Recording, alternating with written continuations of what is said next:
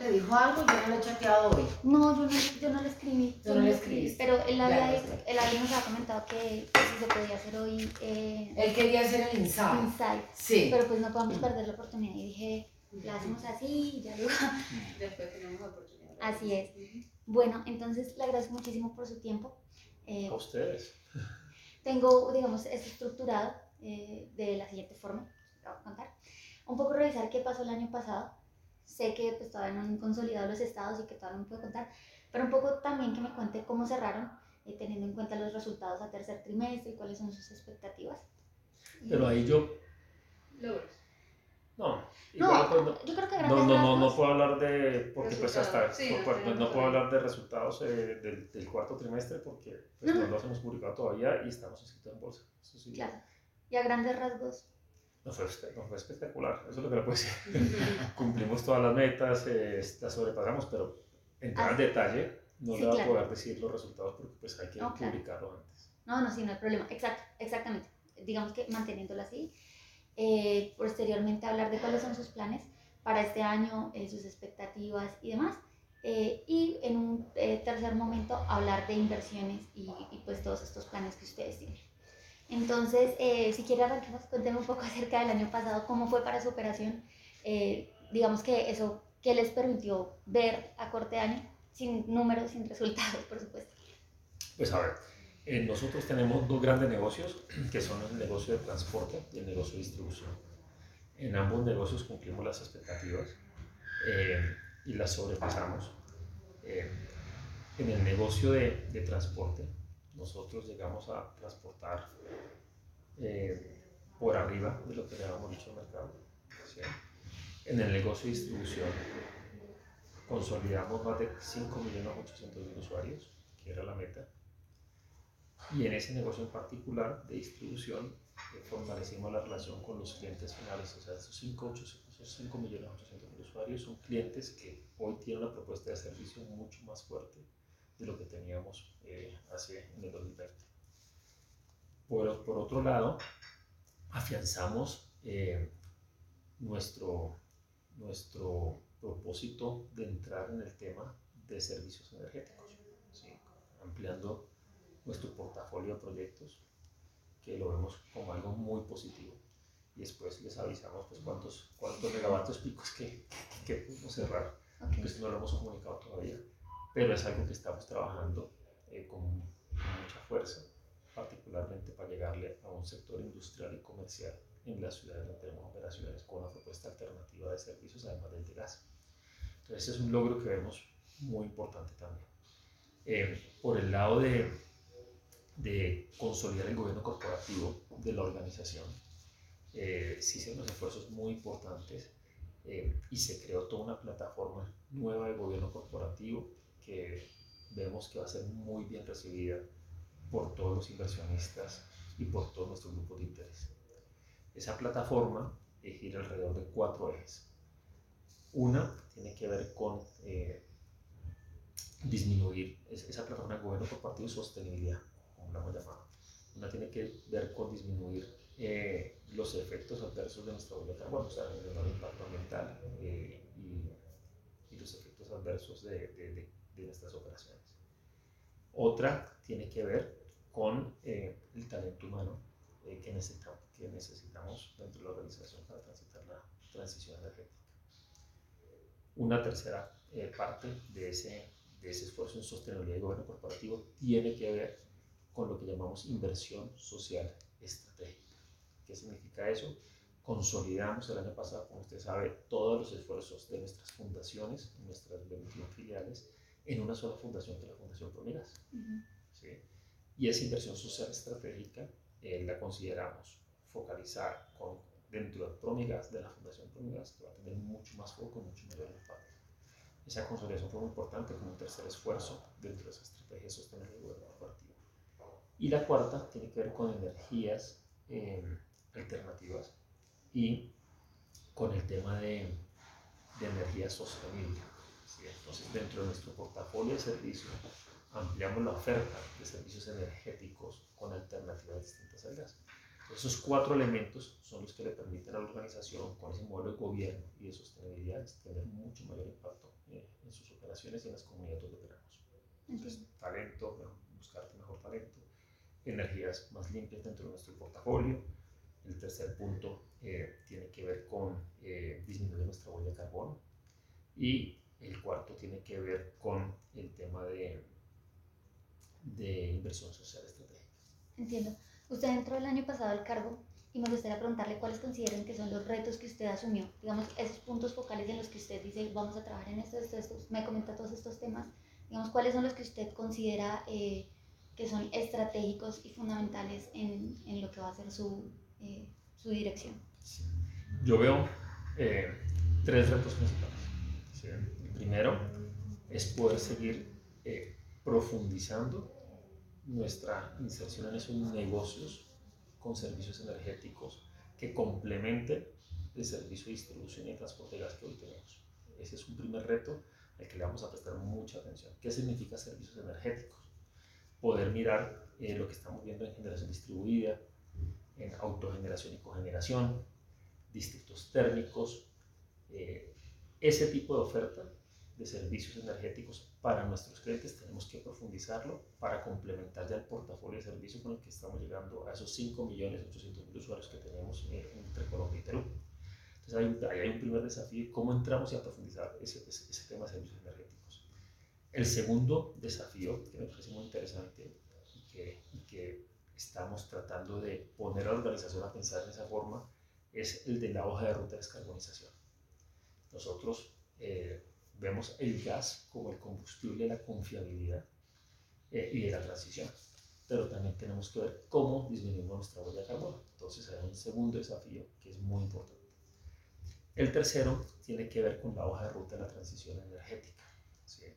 Y ahí hay varias cosas para tener en cuenta. En esa hoja de ruta de transición energética, cuando proyectamos al grupo Promigas en 10, 20 años, tenemos que pensar es cómo vamos a complementar esa oferta de servicios excepcional que tenemos hoy en día en materia de distribución y transporte de gas con esos servicios energéticos nuevos, ¿ya? innovadores, por ejemplo el hidrógeno. Es algo a lo que estamos eh, apostando. El hidrógeno es un gas, ¿sí? y ahí Promigas tiene una ventaja competitiva sobre otros porque sabemos manipular y manejar en gases. ¿ya? Entonces, es algo que hoy cuando uno hace los pilotos, los números pues son desafiantes. Pero en 5 años, en 10 años, cuando existan los breakthroughs a nivel de tecnología, eh, va a ser donde vamos a tener que eh, poner en buena parte de nuestros esfuerzos. Entonces, cuando uno habla de la hoja de ruta de la transición energética, ver en qué momento nosotros comenzamos a tomar las posiciones más fuertes en estos temas, como hidrógeno, es como eh, captura carbono. ¿sí? Eh, si uno quiere eh, descarbonizar la economía a nivel global, eso para que se pueda lograr esa carbono neutralidad no se va a poder hacer sin capturar carbono. ¿Hay una oportunidad de negocio ahí o no?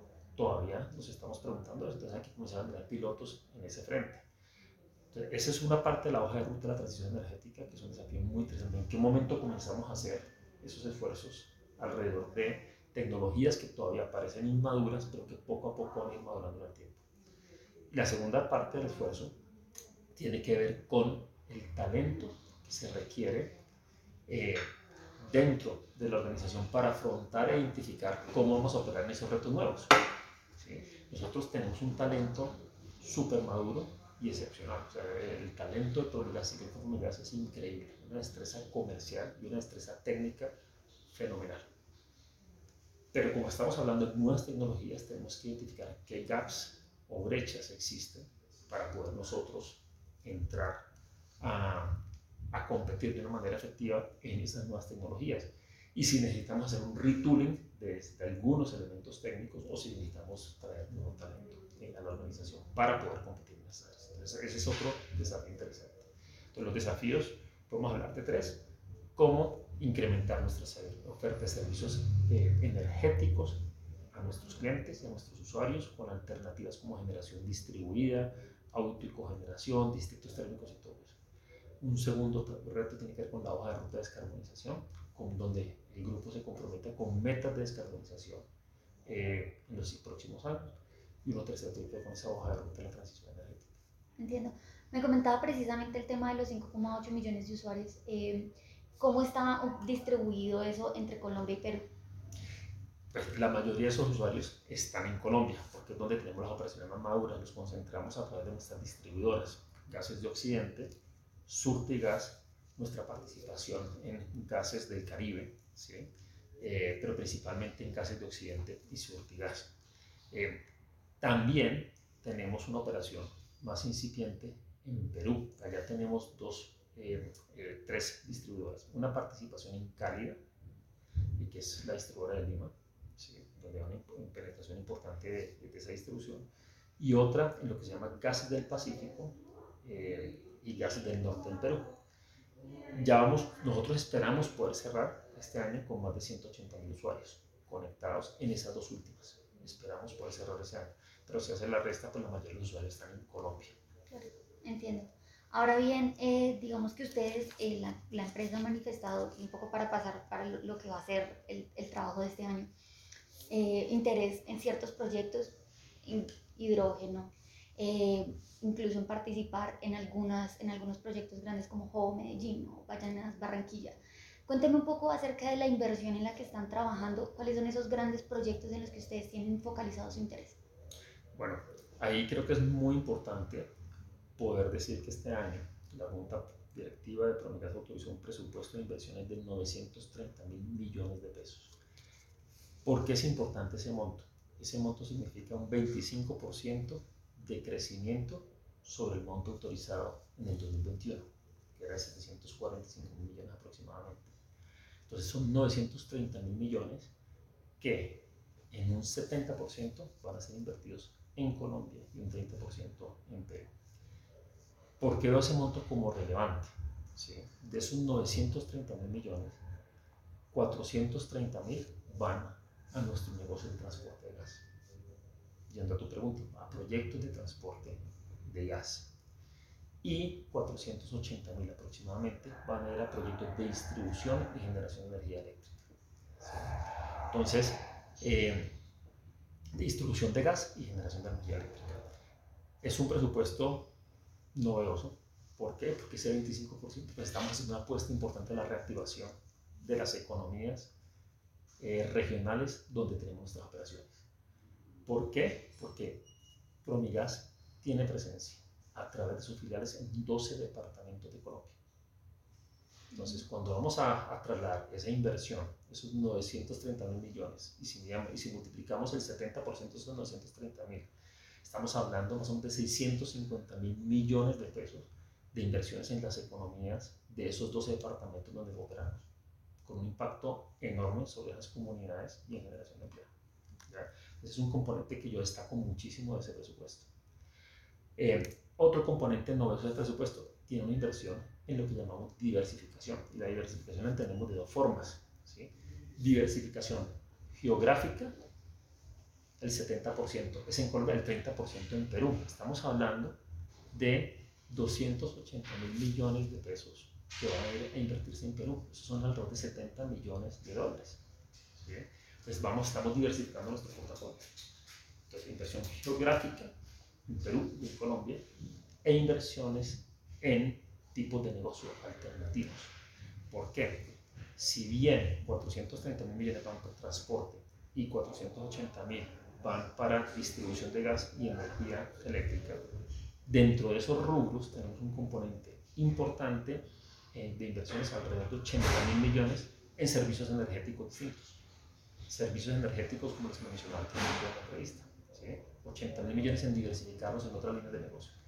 Y diversificación en otras líneas de negocio también en Brilla, nuestra, nuestro mecanismo de financiación no bancaria. ¿ya? Nosotros esperamos poder eh, aumentar la cartera de créditos de Brilla de la financiación no bancaria eh, en 1,1 billones de pesos este año. Es que yo creo que Daniela no conoce Brilla, ¿verdad? ¿Por qué? O sea, No lo conoces, el proyecto Brilla. no. Ok. Déjame te cuento Hay entonces. Brilla, Brilla es la plataforma de financiación no bancaria que le ofrecemos a esos 5.800.000 usuarios. ¿En qué, eh, en, qué, ¿En qué se benefician esos usuarios de Brilla? Se benefician en que son, si, si miras la cartera de usuarios que tenemos nosotros, más o menos entre el 80 y el 90% de nuestros usuarios son estrato 1, 2 y 3. Y la colocación de financiación que hacemos a través de Brilla les permite a estos usuarios eh, financiar lo que es, por ejemplo, materiales de construcción para mejorar sus hogares. Ok. Buena parte de la línea nuestra de Brilla tiene que ver con financiación para que las personas mejoren su casa, para que le pongan un mejor piso a, sus hogares, para que pinten sus casas, para hacer reformas pequeñas. Entonces, una buena parte de nuestra financiación tiene que ver con eso. A través de Brilla financiamos la compra de motos, un elemento fundamental para la movilidad de estas personas. Eh, financiamos educación, muy importante. Entonces, si tomas esos 930 mil millones, un primer componente tiene que ver con nuestro negocio core, transporte y distribución de gas. Un segundo componente tiene que ver con la diversificación, tanto geográfica, Perú-Colombia, 70% Colombia, 30% Perú, diversificación en negocios, servicios energéticos, 80 mil millones en generación distribuida y otros servicios energéticos, y financiación no bancaria, aumentar la colocación de créditos de Brilla en 1,1 billones, parte la inversión va a ser en eso. Un tercer componente que resalto de ese presupuesto tiene que ver con el tema de innovación y tecnología. ¿Para qué? Para disminuir, por ejemplo, huella de carbono. Nosotros esperamos que con ese presupuesto de inversiones que tenemos, lleguemos a disminuir en alrededor de 50.000 toneladas de CO2 nuestra huella de carbono externa. Vemos ese componente como fundamental. Y el último, igual de importante, me gustaría que lo vieras en el mismo nivel, es que de ese presupuesto, tenemos un presupuesto, eh, de ese presupuesto, 30 mil millones de pesos van en inversión social estratégica. 30 mil millones alrededor de tres ejes. Proyectos para aumentar la empleabilidad juvenil, aumentar las posibilidades de que estas personas tengan mejor capacitación, jóvenes, para poder salir al mercado laboral, empleabilidad juvenil, proyectos en educación básica y proyectos en productividad sostenible en el campo, en las áreas donde operamos, en esos 12 departamentos y en 5 de Perú, que son 30 mil millones de pesos para las comunidades donde nosotros operamos y ayuda a fortalecer toda esa parte de, de, de relacionamiento que tenemos con las comunidades. Entiendo. Perfecto. Ahora bien, eh, digamos que me cuenta un poco acerca de estos proyectos y, y esta inversión. Este año, eh, ¿en qué, digamos que esos proyectos, cuáles son? Y, y digamos que un poco para desglosar esos principales, eh, por ejemplo, pilotos de hidrógeno o estos eh, gran- grandes gasoductos, por ejemplo. Pues usted mencionó, o sea, tenemos eh, inversiones que van a ser importantes en el tema de bidireccionalidad de Barranquilla a Ballena. Eh, queremos hacer una apuesta importante por el gasoducto Jobo Antioquia. Eh, eso en materia de transporte. ¿sí? Eh, queremos eh, hacer eh, una eh, inversión eh, importante en todo lo que es generación distribuida, esos temas de esos 80 millones de servicios energéticos en el tema de distribución. Ahí también queremos eh, operar en aumentar la cobertura de servicio de distribución de gas. Pensemos que las, eh, nosotros, si bien en la costa atlántica tenemos buena parte de nuestras distribuidoras, ahí todavía la conectividad llega al 91-92%. Nos falta aumentar eso a otro porcentaje eh, de usuarios. Entonces son inversiones en, en esos frentes principalmente. Y hay una que se, que se me olvida que también la veo como muy importante.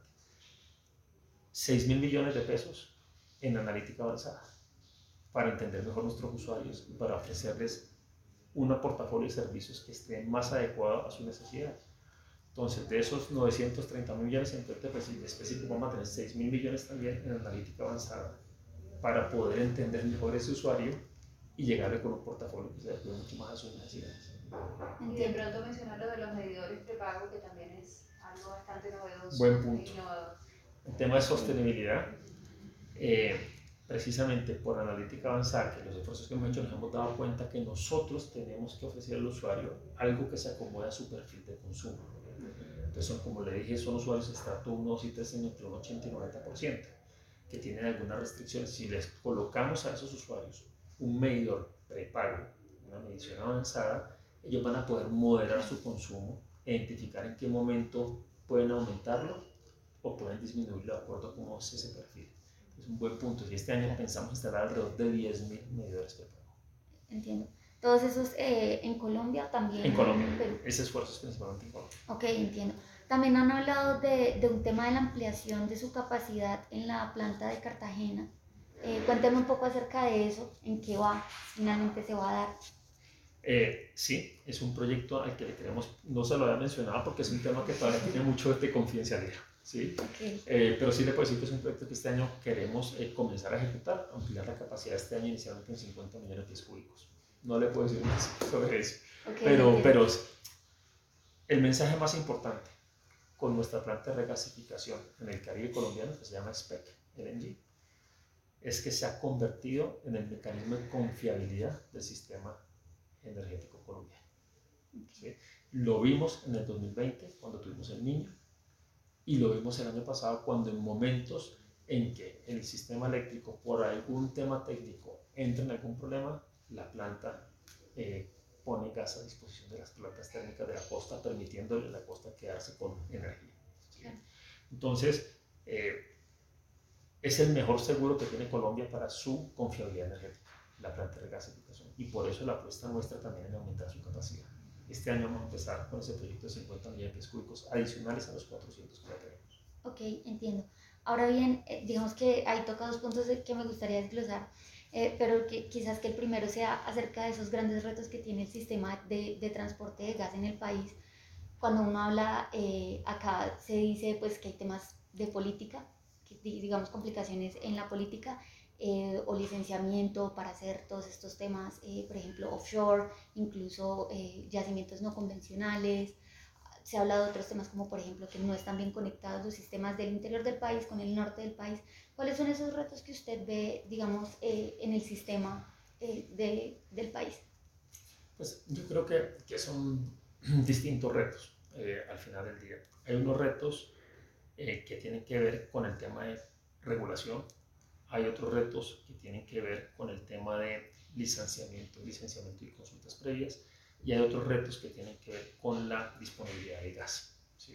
Entonces, en materia de regulación, yo sí creo que es importante continuar dando las señales adecuadas para las inversiones eh, estratégicas que requiere el país en términos de ampliación de su capacidad de transporte y en términos de cómo se remuneran esas inversiones de transporte. Hay que continuar enviando las señales adecuadas para la estabilidad en las tarifas de distribución. ¿Sí? Entonces ahí se, se, se hace una, se, le damos una bienvenida a lo que ha hecho el gobierno y el regulador en cuanto a actualizar la metodología de remuneración tanto de transporte como de distribución. Lo importante es que, uno, se implementen y se hagan esas modificaciones tarifarias y dos, que no cambien la regla de juego. Claro. ¿sí? Porque si no se manda la señal equivocada para eh, los inversionistas. Entonces, en el ca- campo regulatorio, ese es un eh, reto. El segundo, que me parece muy importante, tiene que ver con eh, la disponibilidad de- del gas. Y aquí siempre se ha hablado de si, de si una fuente de gas reemplaza otra y es al contrario, aquí son todas complementarias. A Colombia le conviene que seamos exitosos en el desarrollo del gas offshore, que esos proyectos que están adelantando Ecopetrol, Shell, etcétera, y otras empresas sean exitosos, porque eso le aporta al país confiabilidad en el suministro del energético por muchos años más. ¿sí? A Colombia le conviene que seamos exitosos en los pilotos de fracking en el Valle Medio del Magdalena.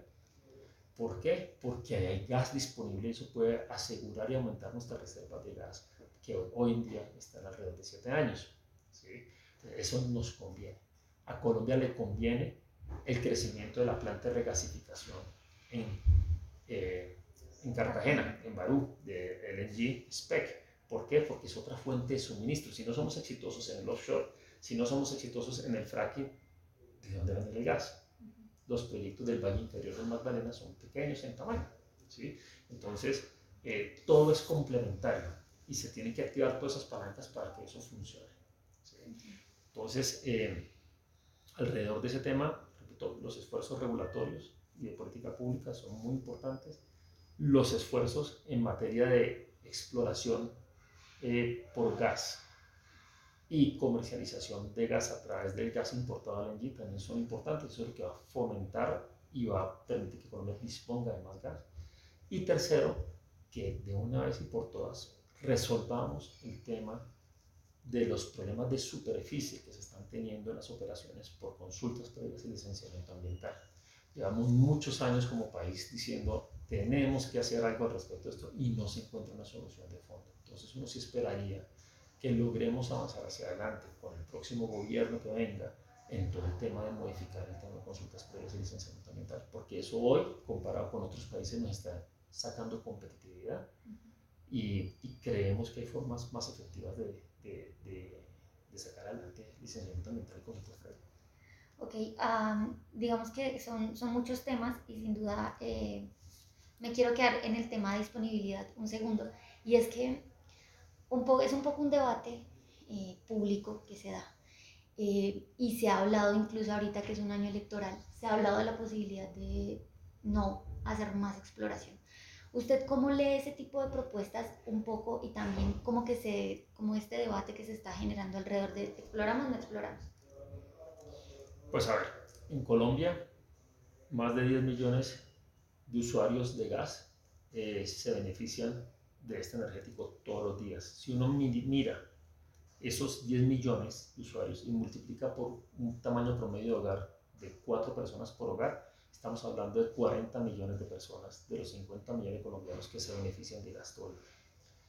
Es un energético fundamental porque además esa herramienta es lo que está haciendo que personas de muy escasos recursos no tengan que despertarse todas las mañanas a recolectar leña para cocinar, que no paguen un sobrecosto en sus, en sus facturas de GLP, ¿sí?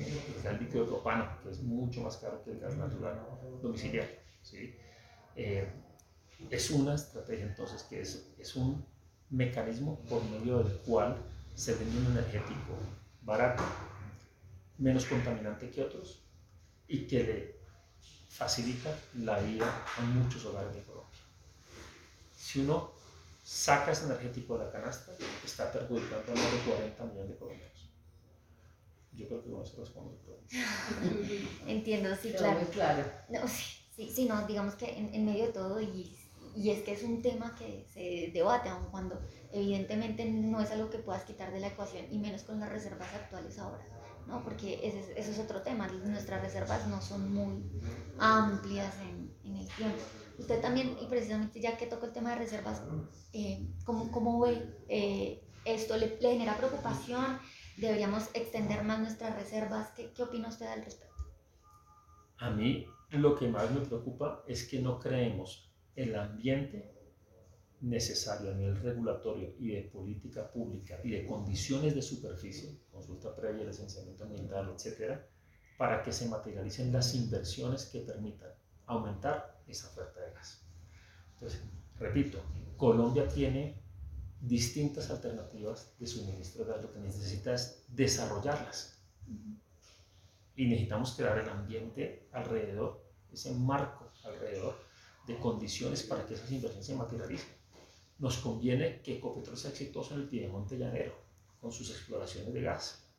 ¿sí? Nos conviene que los productores de petróleo y gas sean exitosos en el offshore colombiano porque nos aumentarían el suministro de gas. Nos conviene que los pilotos de fracking sean exitosos porque con eso tendríamos gas por muchísimos años más. ¿sí? aumentaríamos nuestra oferta por más de 40 años, si son exitosos con eso. Le aumentaríamos la posibilidad a esos 40 millones de colombianos que se benefician hoy de que tengan un combustible más limpio, más económico en sus hogares. Y nos conviene que Spec LNG siga aumentando su capacidad para darle la confiabilidad al sistema colombiano. Entonces, creemos las condiciones regulatorias, creemos las condiciones de política pública para que, y las condiciones del entorno para que esas inversiones se puedan materializar. Cuanto antes mejor. Entiendo, perfecto. Am, digamos que le ha comentado un poco el tema de conectividad eh, y acerca de este problema que tuvimos el año pasado retomo rápidamente, ¿usted lo ve también como un reto el tema de que los dos sistemas estén separados, interior con, eh, con la costa caribe? Eh, a ver, yo creo que tenemos un sistema que conecta hoy la costa con el Caribe a través del gasoducto eh, Ballenas, Teje y Barranca eh, hacia abajo. Eh, pero ese sistema tiene que reforzarse. Y una forma de reforzar ese sistema es el gasoducto o Antioquia. Porque cierras el loop. ¿sí? Esa es una inversión estratégica. Como también lo es la bidireccionalidad. Barranquilla, Ballenas. ¿Por qué? Porque el gas está fluyendo del valle inferior del Magdalena o de la planta de regasificación para dar toda la vuelta. Entonces sí es muy importante reforzar el sistema y complementarlo con esa inversión. Entiendo. Ahora bien, y, y un último tema, es acerca de, de la emisión de bonos. ¿Ustedes tienen contemplado este año hacer una emisión? De eso no tengo mucho. Más adelante. Más adelante. Entiendo. ¿Algo que se haya quedado por fuera de mi radar y que usted considere que es importante que sepa? No, entonces me- me encanta además que sepa tanto nosotros. Me Sí. parece espectacular. ¿Sabes Muchísimas Ah, a pregunta. Daniela? Están de acuerdo, pasarle todo un informe de Brilla. Es que ese proyecto es divino. Sí, no, mira que eh, en realidad lo relacioné rápidamente con lo de Banti, eh, con lo que hicieron ellos también de... Banti De se poner- copió de. No, pero punto. Pero, pero digamos que rápidamente hice la relación, pero es cierto, o sea, no lo conocía, pero Sí. dije, claro. Pero claro, Porque. Una cosa que, que- que me parece chévere decirte, porque es que siempre en eso, eh, lo que acaba de decir Karina es muy importante, por lo siguiente. Promigas ha sido pionero en buena parte de las cosas del sistema energético de nuestro país. Entonces, fue pionero, es una empresa que tiene 45 años, fue pionero en los 70s, 80s en la masificación del gas. Los primeros que masificamos y por eso la costa atlántica colombiana tiene una penetración entre el 90 y el 98% de gas. Eso fue 70s, 80s. En los 90 fuimos pioneros en el gas natural vehicular, ese que tanto se critica a veces, es que es una herramienta de descontaminación de las ciudades. Fuimos pioneros en gas natural vehicular. Del 2000 al 2010, ¿cuál fue la innovación de Promigas? Brilla. Financiación no bancaria. Cuando comenzaron a ofrecerte mecanismos de financiar compra de electrodomésticos, mejoras en tu casa, todo eso, nosotros fuimos los primeros que hicimos eso. Y en eso fuimos pioneros y hoy Brilla está institucionalizado. Hay, más de un millón de usuarios que utilizan Brilla. ¿sí? Es algo increíble. Y nuestra cartera crece, crece y se maneja muy bien. Y el usuario tiene una cultura de pago muy interesante. Y son inversiones que les mejoran su calidad de vida. Son para su hogar, materiales de construcción para hacer mejoras en sus hogares. El, si el piso es de barro, le ponen un piso distinto. O sea, eso, eso es de un impacto social increíble. Esa fue la innovación en la década del 2000 al 2010. En la década del 2010 al 2020 fuimos los primeros en regasificar en Colombia. Esa planta de LNG. Y cuando te digo que tenemos que pensar en la hoja de ruta de la transición energética, ¿dónde vamos a ser pioneros otra vez como comunidad? Ok. En esta década. Ese es uno de los retos. ¿ya? Listo, entiendo. Yo, pues un poco más ahí como por curiosidad, me gustaría preguntarle su opinión con respecto a la regasificadora del Pacífico, que es otro, otro gran proyecto que ha tenido mucho debate, mucho de un lado y del otro. Eh, digamos que a usted, ¿qué opinión le genera este proyecto? A ver, yo creo que, que uno de los principales temas asociados a la regasificadora del Pacífico es que no hay claridad sobre dos cosas. Primero, ¿quién paga la regasificadora? ¿Quién debe asumir el costo de, de eso? Y al no tener claridad de eso, pues se ha dificultado mucho la implementación del proyecto. Y lo segundo es sobre la parte técnica del proyecto. ¿sí? Hoy todavía no tenemos claridad de cuánto nos puede costar al país la adaptación en el puerto, el gasoducto que conecta. Sobre eso, hoy, grandes números, no hay mucha claridad. Se ha hablado, entonces yo, yo creo que ahí alrededor de eso, pues ahí falta, falta especificarlo más, especificarlo más. Sí, ok, entiendo. ¿ya? De todas formas, eso- de todas formas, reitero el punto. Hoy Sí. lo que se ha logrado mostrar es que el mecanismo de confiabilidad de nuestro sistema energético en Colombia la regasificadora del Caribe, SPEC LNG. Y lo vimos en el 2020 y lo vimos el año pasado. Entiendo, bueno, eh, sería eso. Muchas Le agradezco a ustedes muchísimo por su tiempo. Eh,